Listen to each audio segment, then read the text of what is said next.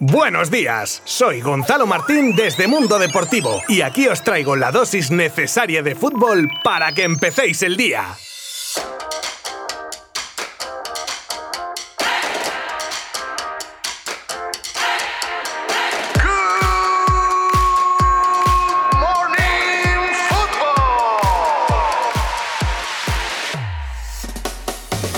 El que era cuarto aspirante al título de liga dejó de serlo ayer tras perder en casa con el Athletic Club de Bilbao por 0 a 1, gol de Iñaki Williams. Llevamos tiempo metiendo al Sevilla en la pomada, pero después de su tropiezo de ayer, tiene pinta que a 12 puntos por disputarse y con una diferencia de 6 con el Atleti, se presume harto complicado ya cualquier opción para ganar la liga. Igual por la segunda plaza con mucha suerte podría luchar, ya que esta te da billete a la Supercopa de España y oye, algo de dinero se pilla por eso. Pero en lo que se refiere al partido, los de Lopetegui que fueron superiores en la mayor parte del encuentro teniendo la primera mitad acorralado a los Leones y con alguna que otra clara ocasión de gol, pero el Sevilla que se mueve como pez en el agua con el resultado a favor, cuando esto no sucede pronto se pone nervioso para conseguir abrir la lata y le lleva a que esa ansiedad le pase factura. Y esta factura fue la de perdonar muy buenas ocasiones para acabar recibiendo un gol en el minuto 90, ya con todo el pescado vendido y con un Williams que tras una contra remataba ante la salida del portero por la escuadra y le daba los tres puntos a su equipo. De esta manera, con la puja por la Europa League entre Real Sociedad, quinta, Villarreal sexto y Betis séptimo con 53, 52 y 51 puntos respectivamente, la lucha en lo más alto se queda con el Atlético de Madrid líder con 76 puntos, Barcelona y Real Madrid detrás empatados a 74 y el Sevilla ahora mismo en tierra de nadie con 70 puntos.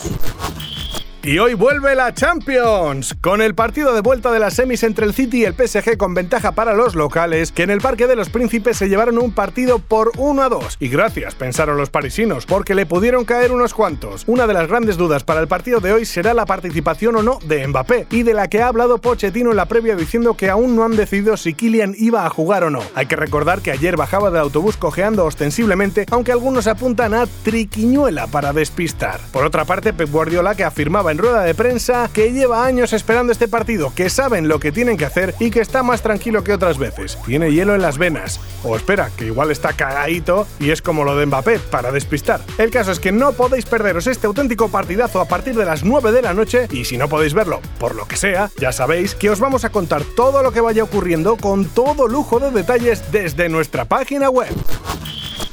El Madrid pierde a Barán para la batalla del Chelsea. Y seguimos en clave Champions, esta vez con malas noticias para la zaga madridista, cosa que esta temporada no está siendo noticia, porque cada 2 por 3 tiene una lesión el Real Madrid y sobre todo en la defensa. Pero nos centramos en la última de todas, y es la de Barán, que no podrá jugar el partido de mañana ante el Chelsea por una lesión en la musculatura derecha. Tantas lesiones ha tenido el Madrid que ya los suplentes casi se han convertido en titulares y han cogido un ritmo alto de competición, por lo que no debería ser un problema para Zidane seguir contando con ellos. Aún así, vaya temporadita, amigos Vaya temporadita. El Barça se conjura por la liga y viajamos de vuelta a casa para hablar en esta ocasión del Barcelona y de una comida conjunta de la plantilla con Messi como anfitrión para intentar asaltar este sábado el liderato y mantenerlo claro hasta el final de temporada. Desde una cena que convocó Quique Setién al llegar al banquillo azulgrana que no se reunía la plantilla y lo hace con una ilusión y un buen rollo manifiesto que se saca de los cánticos que se oían desde las afueras de casa del argentino, donde el buen rollo parecía reinar. Sin duda el equipo necesitaba algo así para dar un golpe encima de la mesa, solo falta ya trasladar toda energía de la comida al campo y salir a por todas si quieren lograr el objetivo. El Valencia destituye a Javi Gracia. Los que ayer se levantaron tarde se habrán topado con la destitución de Javi Gracia recién calentita como entrenador del Valencia tras la derrota del otro día ante el Barça y entendemos que con la intención de dar un golpe de efecto en su plantilla de cara a los cuatro partidos que quedan por disputarse, empezando por la final que tiene este fin de semana el equipo Che ante el Real Valladolid, equipo que se está jugando el todo por el todo para permanecer en primera. Con esta destitución, el equipo de la capital del Turia con Peter Lima a la cabeza lleva en sus siete años de mandato 12 de entrenador. Sí, sí, una docenita de técnicos que se han sentado en el banquillo de Mestalla sin resultado. Lo que si hacemos una regla de tres simple, igual habría que empezar a pensar que el problema no es de quien se siente en el banquillo y viene de más arriba. Y a buen entendedor, pocas palabras bastan.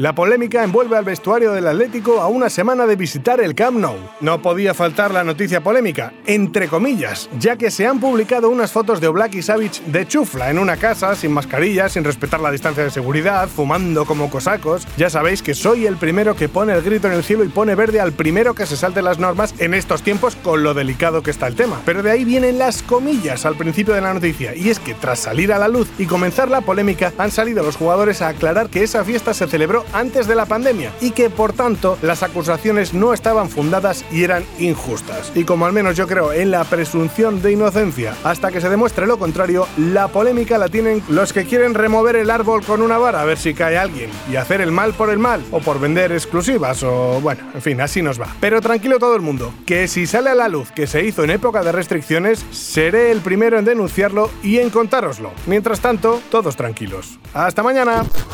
Mundo Deportivo te ha ofrecido Good Morning Football, la dosis necesaria de fútbol para comenzar el día.